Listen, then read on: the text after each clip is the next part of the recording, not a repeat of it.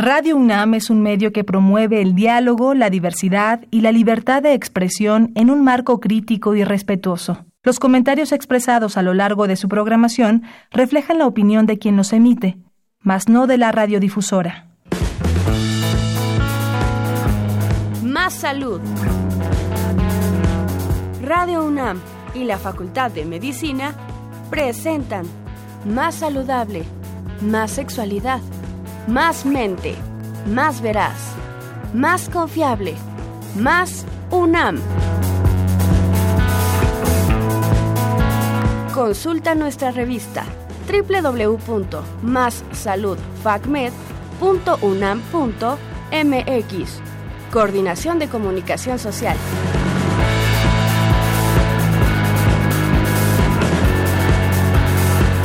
Hola, muy buenos días, bienvenidos a este su programa Más Salud. Gracias por sintonizarnos y por acompañarnos en las redes sociales y a través de la plataforma del Facebook Live. A nombre de todo el equipo de Radio UNAM y del equipo de la Facultad de Medicina que hacen posible este programa, les damos la más cordial bienvenida.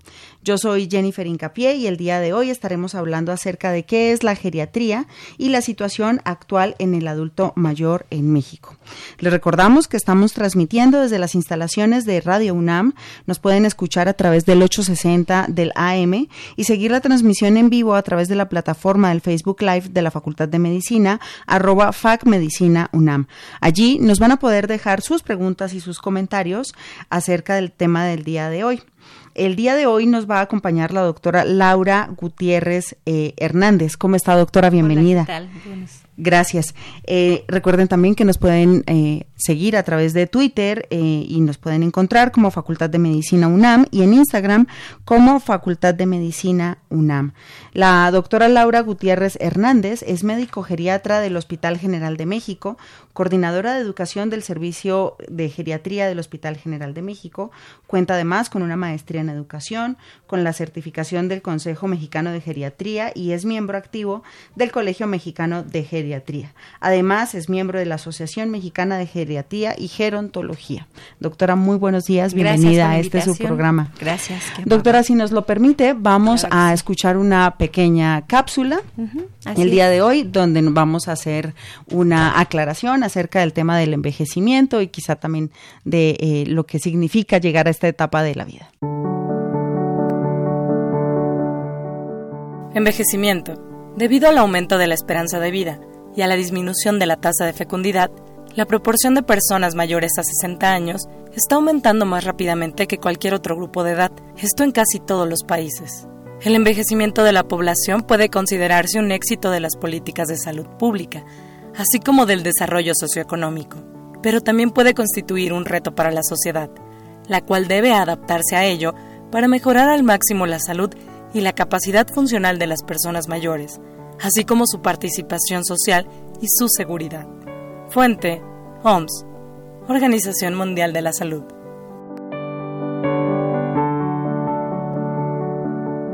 Muchas gracias por la cápsula del día de hoy. Eh, permito, me permito decir, doctora Laura, que usted es. especialista en el tema, Así es. este, que tiene un amplio conocimiento acerca de la geriatría y la gerontología eh, en digamos, a nivel nacional. Les recordamos a nuestros radioescuchas que tenemos teléfonos en cabina, que es el 5536 8989 con dos líneas, y también nos pueden llamar al LADA sin costo 01800 505 2688. Doctora Laura, cuéntenos, ¿qué es exactamente la geriatría?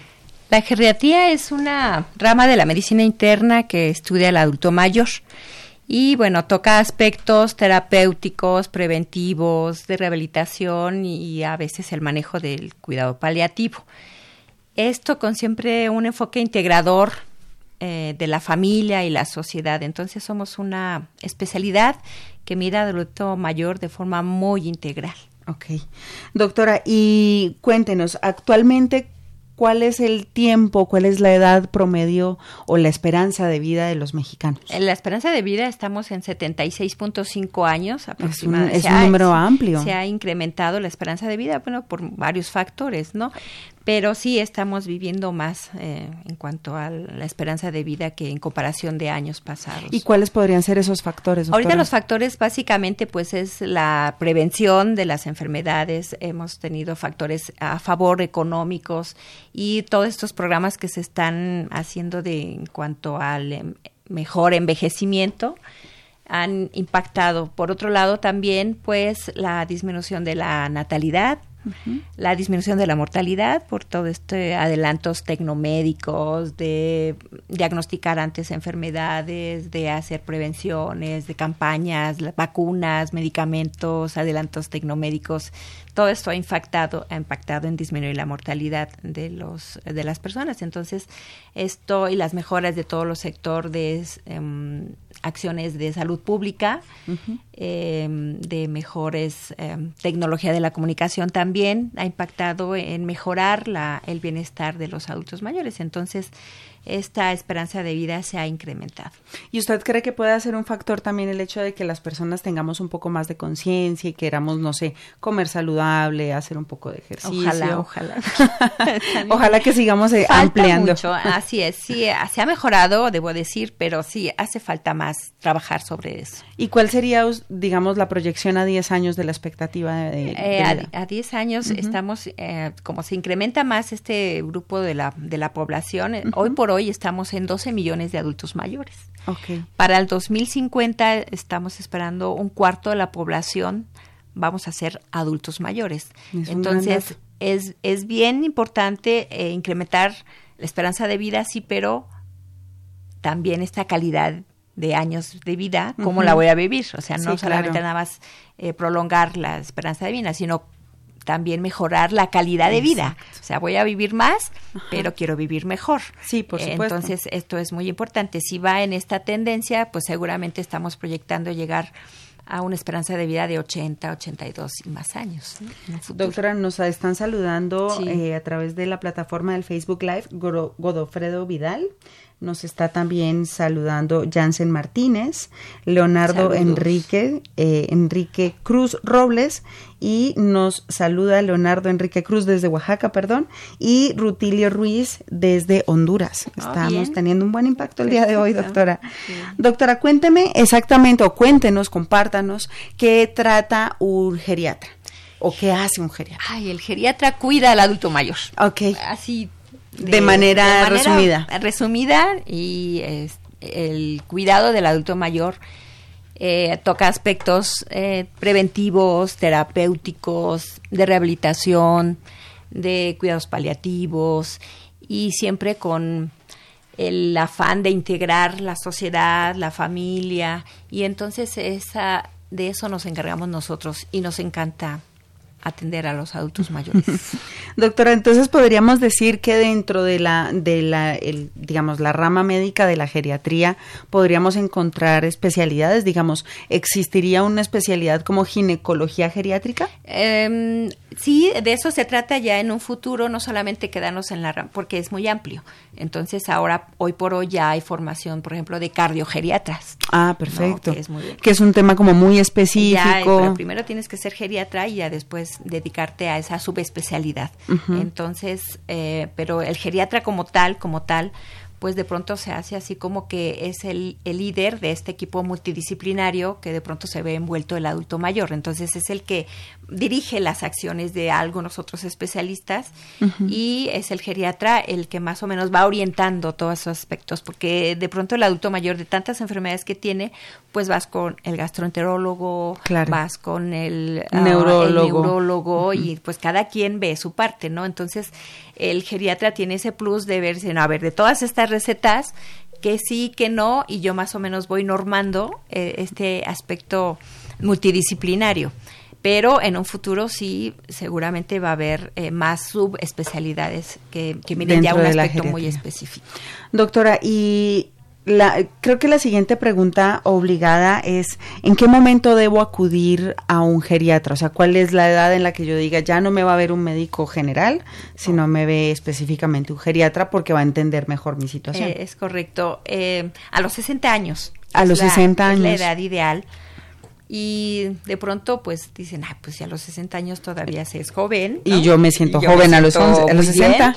Estoy de acuerdo, sí, pero eh, tenemos un área de oportunidad muy importante. De los 60 a los 70 todavía podemos hacer intervenciones, prevención, chequeos. ¿Para qué? Para que a los 70 años pues ya llegues mejor, en mejores condiciones y disfrutes más eh, vida eh, con años de vida saludable y con calidad de vida.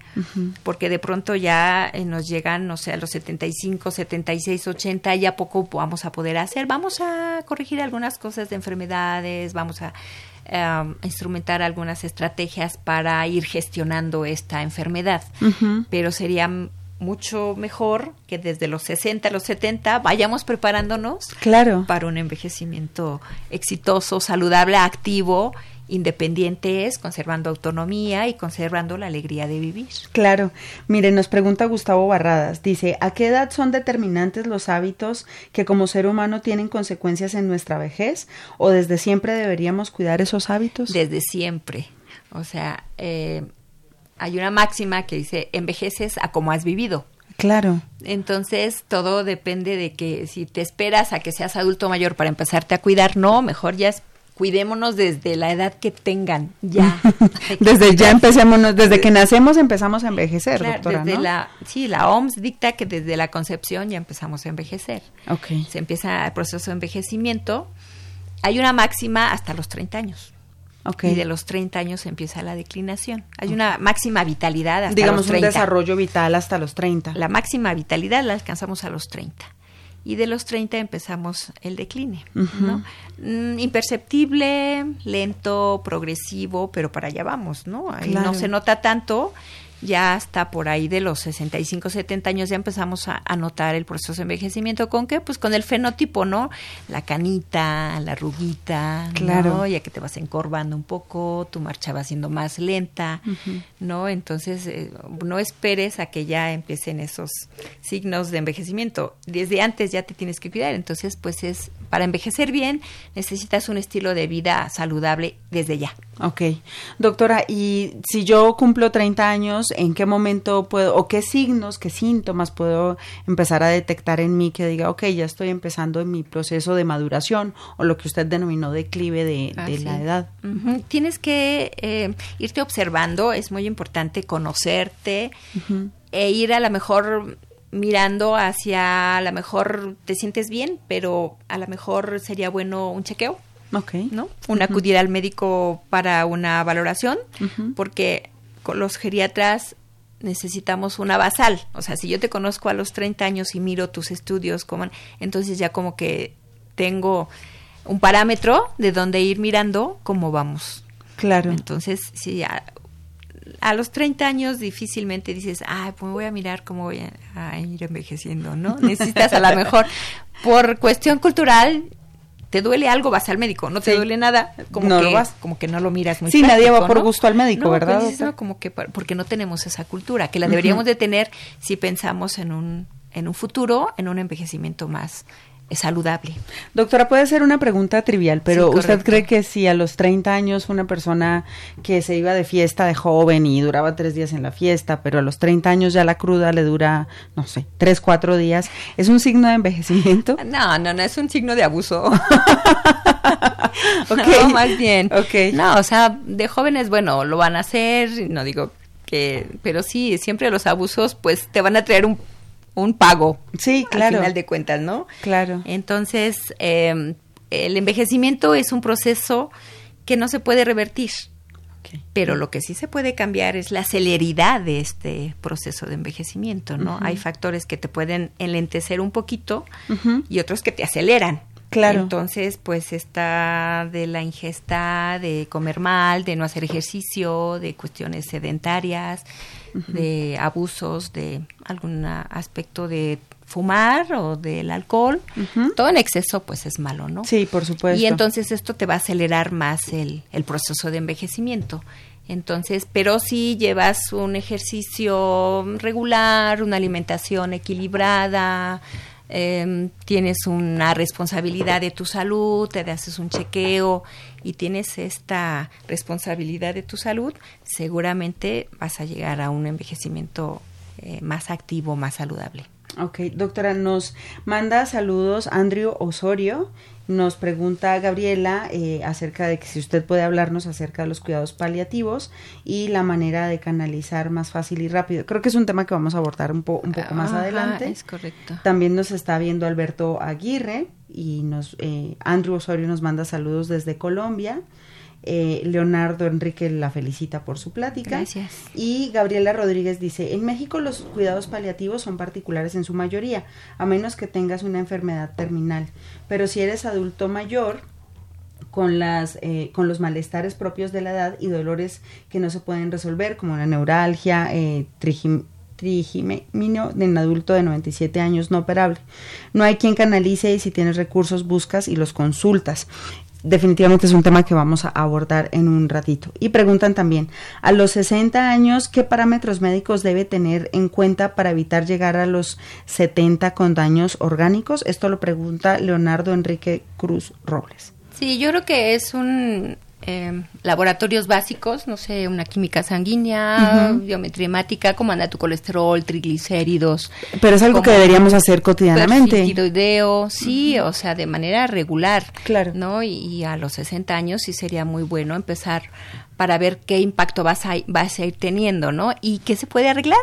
O sea, si ya tienes los triglicéridos, colesterol elevados, muy elevados, pues entonces empiezas a tener algunas acciones como para ir corrigiendo esto, para que a los 70 de pronto ya estén bien. Ah, claro, y es sentirse mejor. Y es sentirse mejor y es pues dentro de lo que se pueda irte garantizando que seguramente vas a tener un mejor envejecimiento. Entonces, esto de hacerse estudios de laboratorio me parece muy importante química sanguínea, biometría perfil tiroideo, tal vez una tele de tórax, una radiografía del tórax, eh, un electrocardiograma eh, y bueno, en caso de sea varón, antígeno prostático, ir haciendo sus eh, revisiones de próstata, en de la mujer, bueno, seguir con sus papanicolaos. Aunque ya haya superado la, la, menopausia. Así es. Oh, eso es un dato muy interesante. Es muy importante porque se piensa que, no, pues ya para qué me lo hago. No, hay que seguir haciéndolo, ¿no? Hay alguna edad que sí, a los 65 años ya el médico valora, te lo haces cada año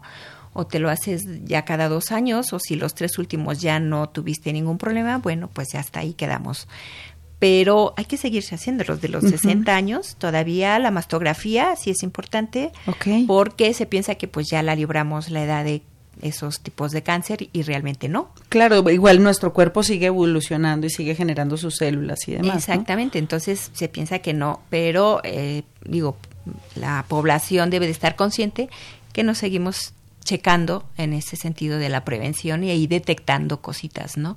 Pero sí se puede, o sea, esta pregunta me parece muy acertada porque decían, a ver, si yo ya llego a los 60, ya por aquí en nuestro país ya a los 60 años ya eres una persona adulto mayor. Aquí en México, 60 años ya somos adultos mayores. Entonces ya eh, te miras y dices, bueno, ¿qué me puedo hacer? Me siento bien, eh, pero ¿qué me puedo ir detectando? Entonces, química sanguínea, biometría perfil tiroideo, un electrocardiograma, eh, una tele de tórax, claro. mis antígeno prostático, mi revisión de Papa Nicolau, mastografía, ir al chequeo médico, una exploración y empiezo eh, las revisiones, no sé, cada año, cada dos años, en fin, ¿no? Es muy importante. Claro. Doctora, y si yo a los 60 años voy con mi geriatra o consigo un geriatra que empiece a atenderme, ¿en qué consiste la atención integral de un geriatra? Eh, primero es conocerte, ¿no? Toda tu historial clínico, sí, todo lo que es para nosotros una herramienta, un pilar de oro que es nuestra historia clínica. Ya te abro tu historia clínica y ahí en la historia clínica, eh, pues la ficha de identificación, qué antecedentes familiares tienes, qué antecedentes eh, no patológicos, como cuáles son tus hábitos, después antecedentes personales patológicos, qué enfermedades has tenido, cómo las has tratado, ha requerido hospitalizaciones, eh, cómo has eh, encontrado cierto apoyo en la parte médica, en fin, ¿no? Y entonces esa es la parte fundamental y un algo que nos diferencia mucho de las otras especialidades es que nosotros insertamos algo que se llama valoración geriátrica integral. Ok, ¿y esa en qué consiste? Ay, entonces es fabuloso porque llegamos a conocer más a nuestro adulto mayor. Claro. Desde el punto de vista funcional, cómo está tu funcionalidad, cómo está tu parte psicoafectiva, Ok. cómo está la parte cognitiva, cómo está tu familia, cómo son tus redes sociales. Eh, Redes de apoyo también. Cómo, tiene, qué redes de apoyo, que si tienes amigos, que si vas a algún círculo de la tercera edad, Ujú. que si tienes algún programa específico, que si tienes alguna ayuda, ¿no? Cómo es tu familia y nos involucramos hasta cómo es tu entorno. Claro. ¿no? Cómo es tu casa, con quién vives, cuántos miembros de la familia son, cómo te llevas con ellos. Vamos, nos vamos involucrando en todo este mundo maravilloso de lo que es el adulto mayor. Yo digo, hay que asomarnos am, hacia el, el mundo del adulto mayor que es tan diverso, que es tan heterogéneo y que si de verdad estás haciendo una geriatría, tienes que involucrarte hasta quién es tu cuidador, Claro.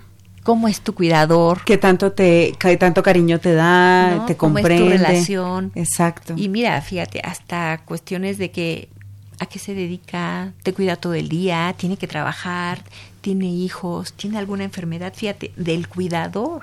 claro. Porque si el cuidador está bien, mi adulto mayor va a estar bien. Sí, así es. ¿no? Estas así es. circunstancias. Entonces, todo esto abarca la valoración geriátrica integral, eh, que es muy am, multidimensional y que tenemos herramientas como las escalas geriátricas en donde ya nos determinan no solamente así como que sí tienes buena red de apoyo, como que no, sino ya eh, las escalas geriátricas te objetivizan todo este es- estudio, Claro, ¿no? claro, lo cuantifican y ya lo vuelven una cosa, ¿no? digamos, esquemática hermosa innecesaria. y entonces ya va sacando diagnósticos, ¿no? Diagnósticos bio- biológicos de enfermedades, pero también diagnósticos mm, social, familiar, funcional, diagnóstico cuádruple dinámico y, encuentras síndromes geriátricos, ya los vas integrando para empezar a hacer un abordaje terapéutico. Claro. Doctora, miren, nos, eh, nos preguntan, nos mandan saludos Dan Richter desde la ENEO de la UNAM y dice, ¿cuáles son las enfermedades crónico-degenerativas más recurrentes en la población mexicana? Me imagino en los adultos mayores. Eh, sí, tenemos eh, el impacto tan es así que la primera causa de muerte pues son las enfermedades del corazón y crónico-degenerativas, hipertensión arterial, cardiopatía hipertensiva, cardiopatía isquémica, diabetes mellitus, con toda la el peso de esta de esta carga tan eh, enfermedad tan crónica y de tan larga evolución y pues son, la- son las principales, ¿no? Eh, la osteoartrosis, eh, ya después nos vamos a algo más específico que ya serían la- los trastornos neurodegenerativos, ¿no? las demencias, ya El teniendo el Alzheimer. problema de Parkinson, Alzheimer, Claro. ¿no? Ya, pero dentro del universo, las de primer impacto son enfermedades del corazón y la diabetes mellitus. Nos pregunta también JCM Urbano, ¿cada cuánto tiempo un paciente próximo a ser geriátrico debe realizar la consulta médica? Pues lo ideal es dos veces por año, con una vez al año estaría bien porque ya el, el médico ya irá eh, determinando la periodicidad de lo que lo De tiene lo que, que revisar. necesita, ¿no? Sí, así es. Ok, perfecto, doctora. Vamos a ir a un corte musical muy breve, muy cortito, y vamos a regresar y conectamos nuevamente con nuestros eh, escuchas que nos escuchan en el 860 de la M y a través del Facebook Live.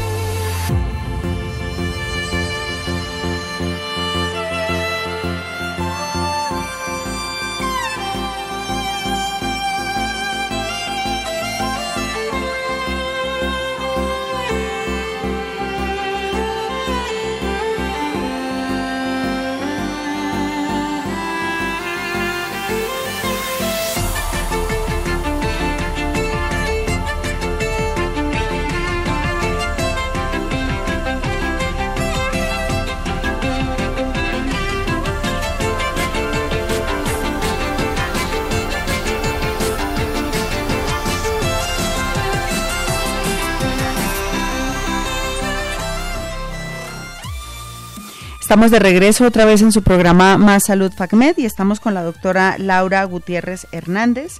Les recordamos que tenemos teléfonos en cabina y que se pueden comunicar con nosotros a través del 55 36 89 89 con dos líneas y el 01 800 505 26 88. Doctora Laura nos pregunta, Gabriela Rodríguez, dice, en específico, ¿qué hay sobre la difusión de los cuidadores? ¿Quién les enseña el cuidado para los adultos mayores? Y para el propio cuidador, cursos, talleres, centros específicos donde puedan acudir. Sí, uh, hoy por hoy hay varios programas y dirigidos precisamente a, al, al, cuidador, al cuidador primario. Eh, por ejemplo, el INAPAM, que es el órgano eh, rector de, eh, del envejecimiento en México, que es un órgano, organismo in, in, in, oficial, uh -huh. hace varios programas eh, dirigidos a esto del cuidado del adulto mayor y a los cuidadores en específico. El Hospital General de México también abre este tipo de cursos, el DIF, el, el INAPAM, todo lo, el Instituto de Geriatría, por ejemplo, okay. también tiene este tipo de, de, programas dirigido a ellos, en fin, y entonces en este mes del adulto mayor, así es, fue el día así del es. adulto mayor, felicidades a todos los adultos mayores. ¿Era del adulto mayor o del abuelo? Del adulto mayor, eh, inició como a del abuelo. Ajá. Eh, inclusive como dato histórico, eh, se hacía esto de, bueno, tú eres muy joven, pero era así como que la carta al abuelo. ¿no? Ah, ok. Y era como un concurso a nivel nacional y el carta abuelo y entonces pues se premiaba y era así como un poquito más cálido, ¿no? Sí. Ya después pasó al día del adulto mayor y okay. hoy es el día del adulto mayor. Ah, está perfecto. El día de ayer fue 28 de agosto y bueno, felicidades a todos los adultos a mayores. A todos los adultos mayores. Y sí, específicamente eh, tocante a esto de los cursos, eh, se, pues, se multiplican y está bien porque es como que hacer eco en todos los, en todas las familias, en todas las comunidades para eh, de pronto el cuidador se ve rebasado, claro, colapsado y se siente que está solo en el mundo. Uh -huh. Entonces la primera propuesta es pedir ayuda, uh -huh. pedir y porque hay mucha um, sentimientos encontrados dice doctora si yo soy su hija pero realmente estoy cansada pero lo amo lo quiero pero realmente yo estoy cansada y se siente como que culpable. Sí. Y, claro porque finalmente no, es como descargar ciertas responsabilidades mi mamá no, que me cuidó. pero pero porque entonces se sienten como que son las malas del cuento y dice doctora pero es que yo la debo de amar sí o sea la amas la quieres la cuidas pero también es ser un ser humano y también te cansas. Uh -huh. y, Eso es muy importante tenerlo claro. Y entonces él también necesita ayuda y cuando encuentra un curso así que, que hable de mí yo como cuidadora, dices, wow, no estoy sola, hay muchos ahí que, que piensan lo mismo, que están en misma condición claro. y entonces... Eh, hay terapias de respiro y a lo mejor si ya necesitan cierta atención psicológica también uh -huh. para ventilar todos estos sentimientos encontrados, en fin. Entonces yo creo que el, estando bien el cuidador, está bien mi adulto mayor. Entonces debo mirar también a cómo está el cuidador. Ok. Doctora, nos pregunta Antonio Rico, dice, ¿hay clínicas geriátricas del Estado disponibles para personas sin seguridad social? Y si es así, ¿dónde se encuentran? Pues mira, ese dato así como tal no, no lo encuentro porque, bueno, yo, mi lugar de trabajo es aquí en el Ciudad de México uh -huh. y el Estado de México no tengo, eh, no tengo ese dato. Habría que investigar un poco en ese sentido. Perfecto. También nos está mandando saludos a Alberto Constante, a quien también gracias, enviamos un, un, cordial saludo. Saludos, Alberto. Doctora, en México, ¿cuál es el término correcto o el término, digamos, adecuado para nombrar a las personas que están en la adultez mayor? O sea, nombrar a los viejitos a mí me parece que no es lo más adecuado. ¿Cuál considera usted que sería el nombre adecuado para nombrarlos? Es adulto, adulto eh, mayor. Adulto mayor. Así es. ¿Y habría, habría alguna, podríamos decir cuáles son estos términos que podrían resultar despectivos para nombrar a, a la población que está en esta etapa? Pues mira, es cuestión de enfoques, porque realmente viejito no lo veo yo peyorativo. ¿No? No, okay. porque es una etapa de la vida, es como decir niño o Pero es joven. Que es viejito o es como niñito. ¿no? Ah, no, bueno, es eso.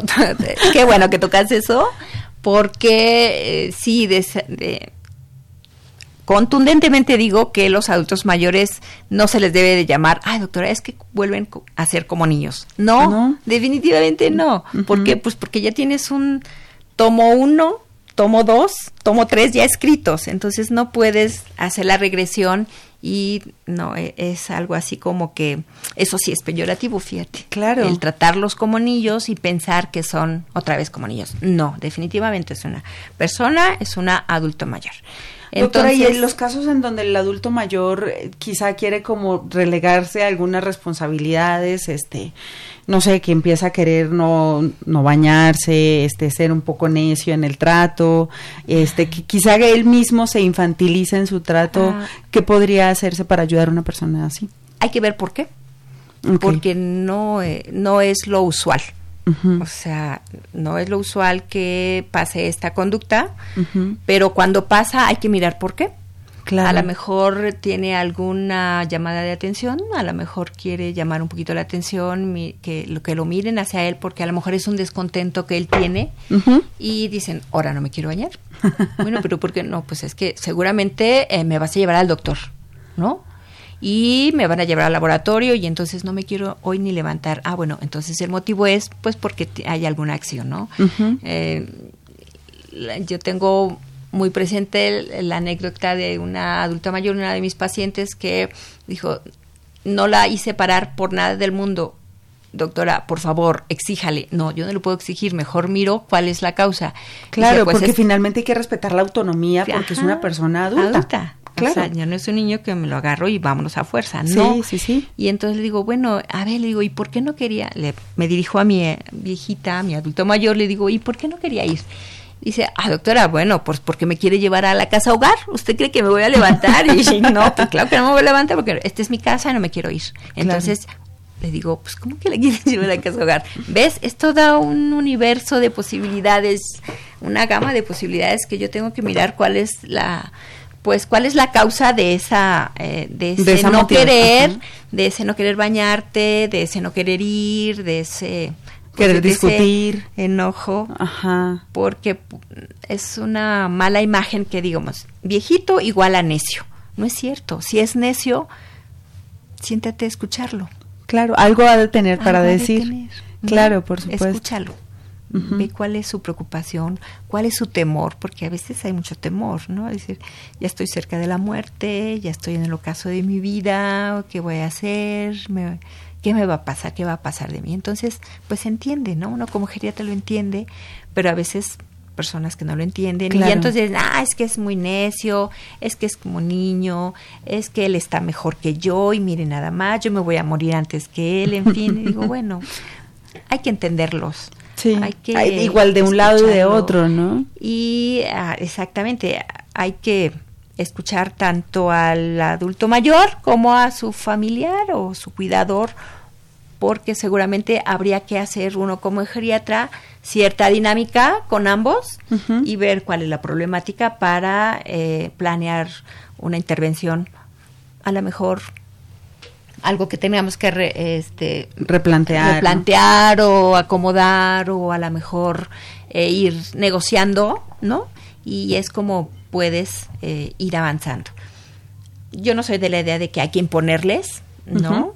Porque pues hay que respetar, son personas y que son autónomos también. Y hay que respetar la dignidad, hay que respetar su autonomía y nunca suplantar la decisión. Por supuesto. O sea, por supuesto. Doctora, en el mismo orden de idea nos pregunta JCM Burbano. Dice, ¿cuál sería una medida preventiva para el adulto mayor en relación con la depresión? ¿Qué podríamos hacer con los adultos mayores para prevenir la depresión en ellos? Sí, yo creo que una un primer paso sería la aceptación.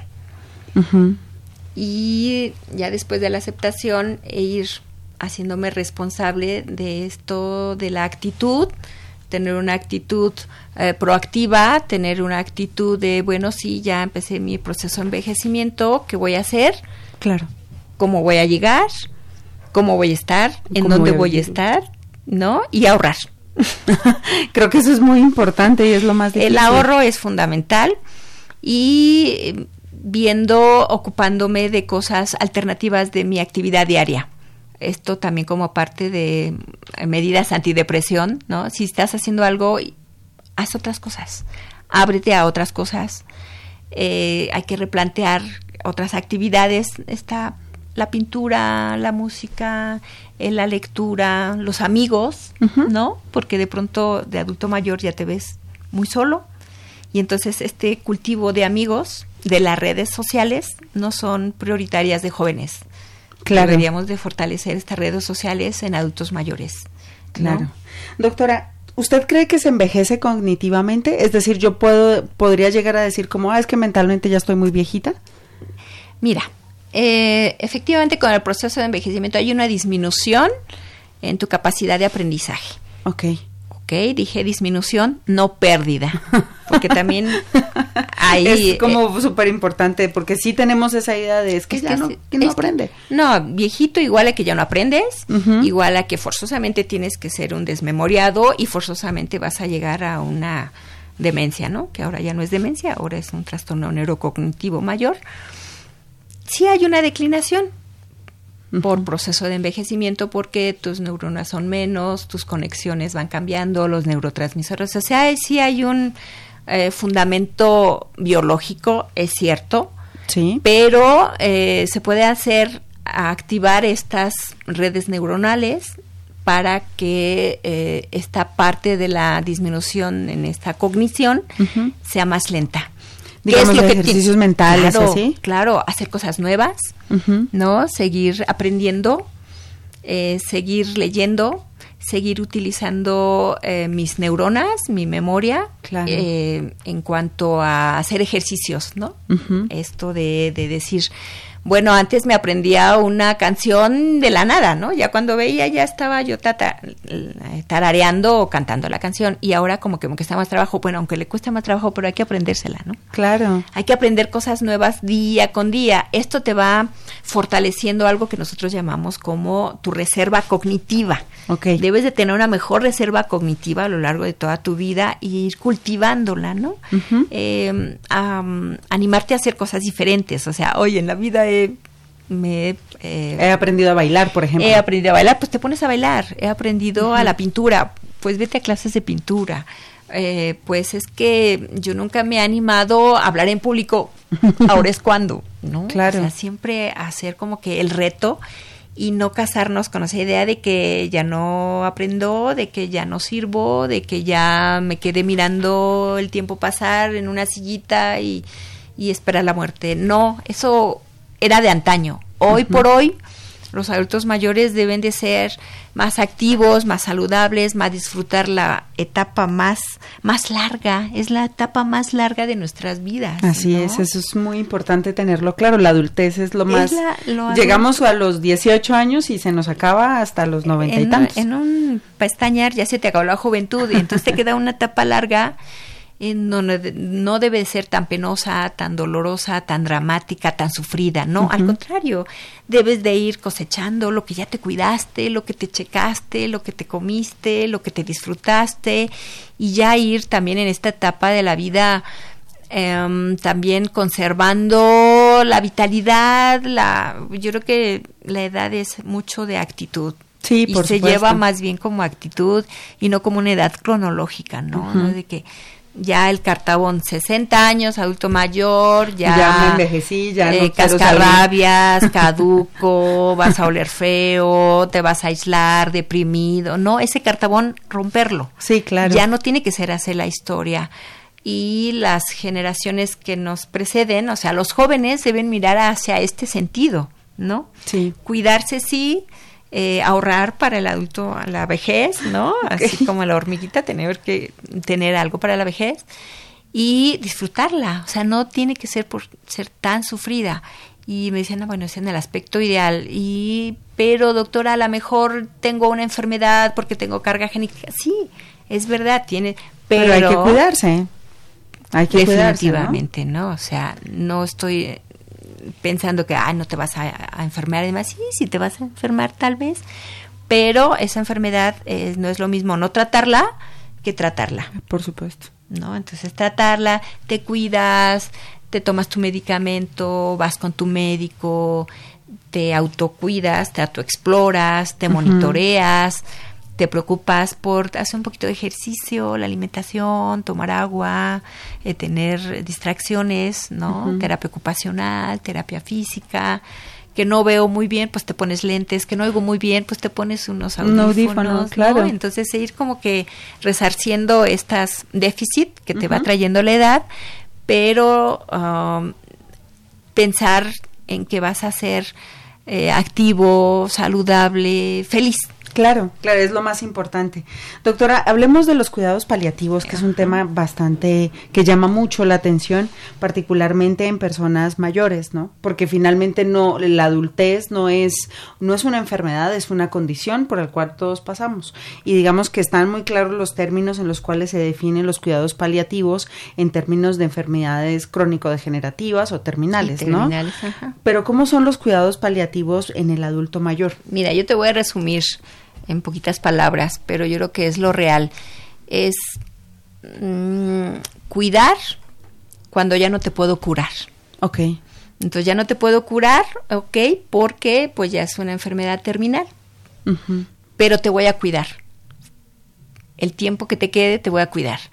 Y te voy a cuidar de que no tengas dolor, de que no tengas eh, malestares que yo puedo corregir, eh, que no estés solo, es muy importante, ¿no? Que no esté solo el que, que está viviendo desafortunadamente esta etapa de, de cuidados paliativos que no estén solos. Doctora, ¿usted puede compartirnos una, digamos, una explicación un poco amplia, digamos, clara para los que no estamos en el contexto médico? ¿Qué son los cuidados paliativos? Los cuidados paliativos es una serie de acciones que se llevan a cabo cuando ya eh, estás ante una enfermedad terminal o una enfermedad crónico-degenerativa que ya estás en las etapas finales, en donde ya no lo puedes curar, no lo puedes eh, revertir ese, esa enfermedad, pero eh, lo puedes ir llevando de la mejor manera. Claro. Siempre conservando esto de la dignidad, de que no tenga dolor, de que no tenga náuseas, de que no tenga el vómito, de que esté solo, de que tenga eh, los malestares que dicen, pues es que es normal, es que ya es una enfermedad. No, sí es normal, pero es lo esperado, pero yo te puedo ayudar eh, en este sentido. se nos olvida eso. Claro. Es como un enlace entre la enfermedad y la terminalidad, los cuidados paliativos. Entonces yo creo que no debemos de eh, alejarnos de esto, saber que existen, saber que hay ya médicos especializados en este sentido y que se pueden recurrir a las instituciones porque ya existen ya como una especialidad ya bien establecida en donde nos pueden ayudar o si no puede el especialista ir canalizando a cuidados paliativos o eh, uh, clínica del dolor, por ejemplo, que es muy importante y que se olvida de que hay unas especialidades que hacen más ligero este esta etapa de tiempo que no tiene por qué pasarla tan mal. Tan triste, sí es. Doctora, mire, le dice Rocío Sánchez, me gusta, me gusta doctora cómo piensa, transmite muy buena vibra y gracias por los consejos. Eh, doctora, y en este contexto podríamos decir que dentro de los cuidados paliativos o la atención dedicada a los cuidados paliativos en personas mayores, ¿hay medicación? Sí, sí hay medicamentos. O sea, hay medicamentos para que, que ayudan a mitigar, eh, digamos, este proceso por el que se está pasando. Claro, claro, hay eh, medicamentos y conforme vamos a ir avanzando, vamos a ir utilizando cada vez más medicamentos o de más potencia y hay algo que se llama hasta la sedación paliativa. Claro que hay criterios bien establecidos para la sedación paliativa cuando hay un síntoma persistente y que no lo puedes corregir con algunos otros eh, medicamentos. ¿No? Entonces son casos muy específicos, son ya... Eh, Pero se puede, en México se puede hacer sedación sí, claro paliativa. sí, sí, sí, o sea, esto es muy importante porque es una... Ah, es una eh, especialidad ya bien determinada y que lo que sigue no es que adelantes la muerte, sino que lo conduzcas a que venga el mismo proceso natural y que hasta donde se llegue la vida, ¿no? Claro. No adelantas nada. Ya adelantando ya estamos hablando en un terreno de eutanasia que aquí en México no, está, permitida y que tú no vas a hacer nada para acortar la vida nunca. Ok. ¿No? Pero sí puedes ir llevando a tu paciente a lo que él viva, pero lo viva bien, ¿no? porque es muy feo que eh, está en etapa terminal y tenga esta sensación de, de falta de aire, que es una Ah, es terrible, que es sí, claro. feo, que se están prácticamente ahogando y que es muy terrible este sufrimiento. O hay dolores tan intensos que lo que necesitas pues es cierta sedación, eh, disminuir un poquito la parte esta El nivel de conciencia. de conciencia para que pues no sufra tanto el paciente, ¿no? Pero eh, es una parte de los cuidados paliativos y pero nunca es anticipar nada, es nada más ir disminuyendo el sufrimiento del, del paciente. Ok. Doctora, ¿y podríamos decir que la población de adultos mayores en México se comporta de manera homogénea? O sea, ¿son homogéneos? No, es muy heterogéneo. Es muy por eso es lo bonito de la geriatría, porque nunca ves a un adulto mayor igual. Claro, claro. porque su mundo es muy diverso, su contexto es muy diverso, su vivir es eh, completamente diferente. Aunque yo tenga dos adultos mayores de 70 años al mismo tiempo, Que vivieron en la misma colonia, incluso. pueden- diferentes, muy diferentes. O sea, su vida es diferente. Porque a lo mejor uno tiene familia, a lo mejor el otro no. El otro Ah, hizo ejercicio de joven y llegó no. más activo A lo mejor uno ahorró, a lo mejor el otro no. Entonces esto es lo que te hace heterogéneo, ¿no? Por eso no hay fórmulas mágicas, no hay eh, recetas así que dicen, ah, esto más esto más esto da esto. No, y menos en el adulto mayor que es tan, tan diverso, tan heterogéneo. Doctora, ¿y usted considera que México es un país que está preparado para, digamos, sobrellevar las necesidades de los adultos mayores? Em, ¿O hemos avanzado, no, hemos avanzado, la verdad de las cosas hemos avanzado, pero falta mucho por hacer. Falta mucho ser en todos los mm, en todas las dimensiones, ¿no? Llamémoslo de seguridad social, de programas de salud, de bienestar económico. Y sí hay programas, vamos, pero como que hace falta más. Y hace falta mu- eh, también la gerocultura. ¿Qué es? Gerocultura es eh, hacer conocer que hay adultos mayores con necesidades diferentes, que la vejez es de todos. Claro. No- Y que todos vamos a estar en y ese que punto. todos vamos para momento. allá. Sí, ¿no? exacto. Vamos. Exacto. Entonces, esta problemática del proceso de envejecimiento es un problema de todos, de, de la familia, de la sociedad, del país, del mundo entero, porque estamos en el tren del envejecimiento poblacional. Claro. Entonces, sí hace falta mucha conciencia, mucha cultura, esto desde la escuela, ¿no? Desde los seguir dándole el asiento a los adultos mayores, de darle su espacio, de escucharlos, de respetarlos, de tomarlos en cuenta Así y es. de si voy en la calle caminando, te respeto tu espacio, porque sí, la velocidad y el vértigo de la vida día a día, pero si me encuentro un adulto mayor, pues de menos le respeto su espacio, no Su lo entorno, aviento, claro. ¿no? Y ya si tengo esta cultura, seguramente hasta le doy un saludo, ¿no? Sí, por supuesto. Pero Por supuesto. es de educación, es de sensibilidad y es de tomarlos en cuenta en todos sus aspectos, porque no son una población aislada, todos vamos para allá, Claro. ¿no? Y de lo que yo haga hoy por hoy por mis adultos mayores, seguramente mañana me lo van a hacer por mí. Así es. Doctora, ¿quiénes viven más? ¿Los hombres o las mujeres? Las mujeres. ¿Sí? ¿Hay algún reporte, usted sabe? Sí, eh, ya y no es una un dato estadístico meramente de México, sino es a nivel mundial eh, vivimos más las mujeres que los hombres, ¿no? Esto es multifactorial. Hay una teoría que eh, yo creo que es la que mejor se acerca a la realidad, que es porque finalmente las mujeres tenemos un poquito más de acceso a los servicios médicos. Y, vamos más al y médico, vamos ¿no? más al médico y aunque no vayamos al médico, pero dicen, ah, usted su control de embarazo así, pero vaya a medicina preventiva y luego regresa, como que tenemos más contacto con eso, tenemos un poquito más de sensibilidad de querer ir al médico que el hombre, ¿no? El hombre dice, vamos a que te chequen ya la próstata, no, No, no, no, y lo van jamás. atrasando, y lo van atrasando, y total de que nunca van. Entonces, este, este mirar de, eh, es verdad, hay más mujeres, hay más viejitas que viejitos, eh, y esto es a nivel mundial. Entonces, sí, es cierto, hay más viudas que viudos, por ejemplo. Claro. Eh, precisamente por este, por este dato, ¿no? Doctora, ¿y cómo se compone un equipo multidisciplinario de atención en geriatría? ¿O cómo está compuesto el equipo multidisciplinario que lo acompaña usted en la atención? Eh, ¿Qué es lo que debe de ser?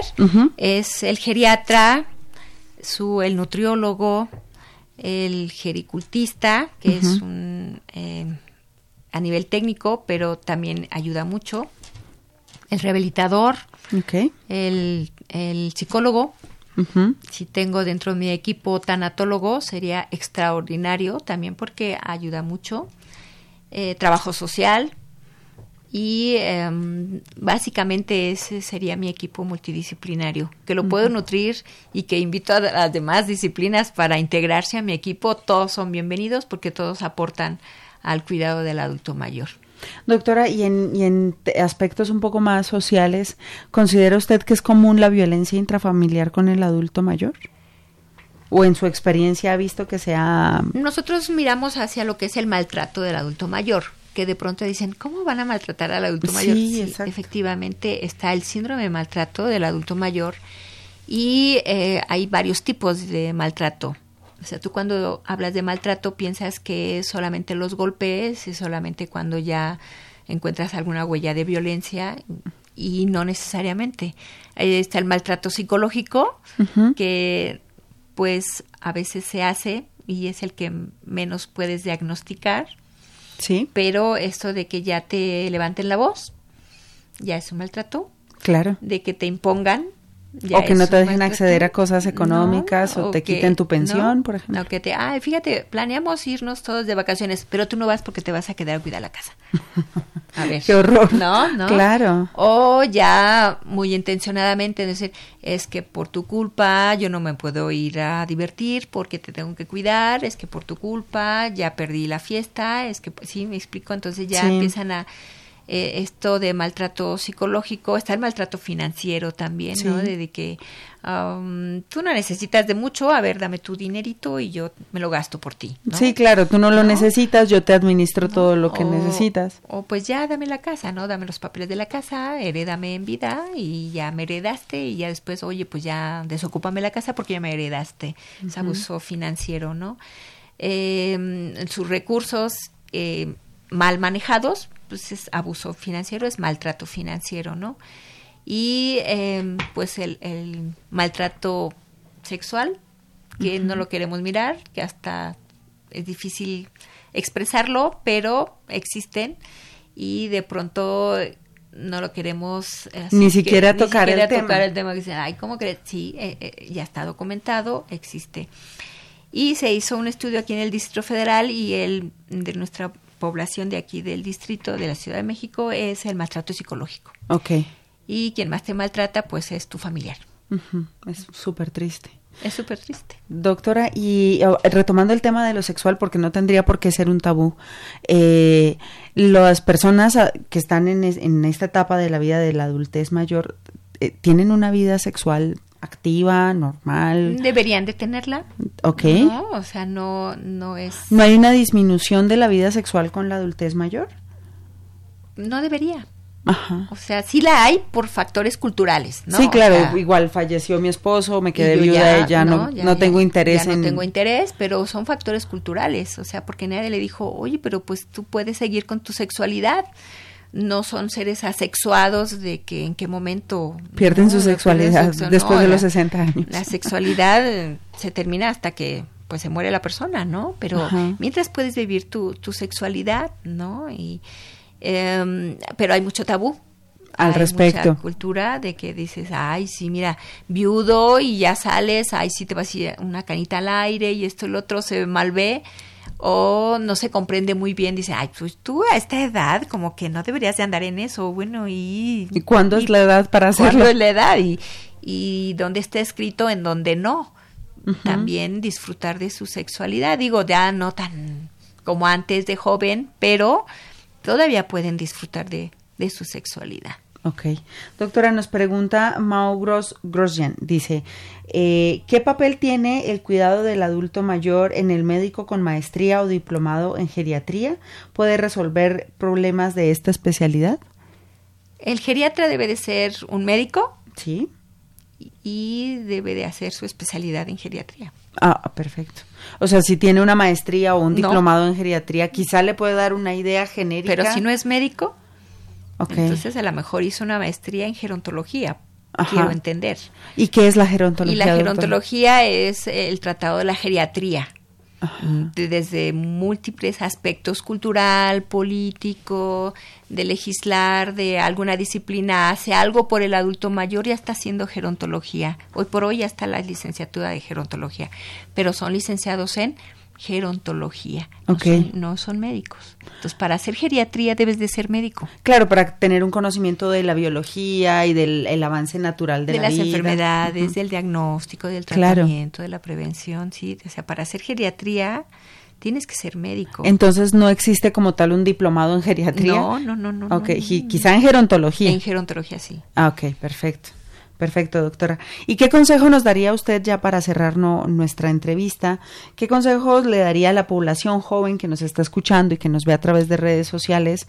Eh, ¿Qué cuidados deben tener o cómo proyectarse mejor para tener, digamos, un envejecimiento saludable este, o activo? ¿Qué, ¿Qué consejo nos daría? Sí, pues primero yo les daría el consejo de que no es tan malo envejecer. De todas maneras vamos a envejecer. Entonces ahora hay que mirar cómo voy, voy a envejecer. Hay que envejecer de la mejor manera. De la mejor manera, ¿no? Yo les digo a mis alumnos, a ver, eh, dibújense cómo se miran de viejos, ¿no? Y entonces dice, ay, doctora, nunca había pensado en eso. Pues ya es hora, ya es hora de que pensemos en eso, de que, porque pues sí, la juventud, miras muy lejos la vejez. Dices, no, pues de aquí que llegue, pues no, ya que llegue ya veo. No, ya desde ahorita, de la edad que tengan, como que hagamos cosas a favor para tener un envejecimiento, porque pues no es una suerte, no es una de que Ay, me saqué la lotería y estoy un viejito feliz y, saludable. No, eso sería muy Eso te lo vas construyendo día a día con unos estilos de vida pues saludables, ¿no? Claro. El comer bien, el comer balanceado, el hacer un poco de ejercicio, el mirarte, el checarte, el ir a tu médico, el ante alguna dolencia, alguna queja que tengas, no digas, ay, pues es que estoy cansado, no, es que hay algo pasa, vete al médico, ¿no? Tus controles, tus ah, medidas preventivas, tus chequeos. No tantos excesos, quizá. No tantos excesos porque te cobran factura, ¿no? Entonces, es el día a día irte construyendo eh, en el proceso de envejecimiento. Perfecto, doctora. Pues le damos las gracias, doctora Laura Gutiérrez Hernández, por acompañarnos el día de hoy en Más Salud FACMED. Esta es una coproducción de la Facultad de Medicina y Radio UNAM, a nombre del doctor Germán Fajardo Dolci, director de la Facultad de Medicina, de la doctora Irene Durante Montiel, secretaria general, de la licenciada Karen Corona Menes, coordinadora de comunicación social, y de Pamela Gómez eh, Velázquez, jefa de la producción audiovisual. Les damos las gracias por acompañarnos el día de hoy. Hoy nos acompañaron en la producción la licenciada Erika Alamilla Santos, la licenciada en la voz de las cápsulas, la licenciada Andrea Candy Uribe, en el Facebook Live la licenciada Senyasi Morales Estrada, en los controles Arturo González y yo soy Jennifer Incapié Sánchez, estoy a sus órdenes y muchas gracias por acompañarnos. Muchas gracias a todos. Gracias. Hasta pronto. Radio UNAM y la Facultad de Medicina presentaron Más Salud.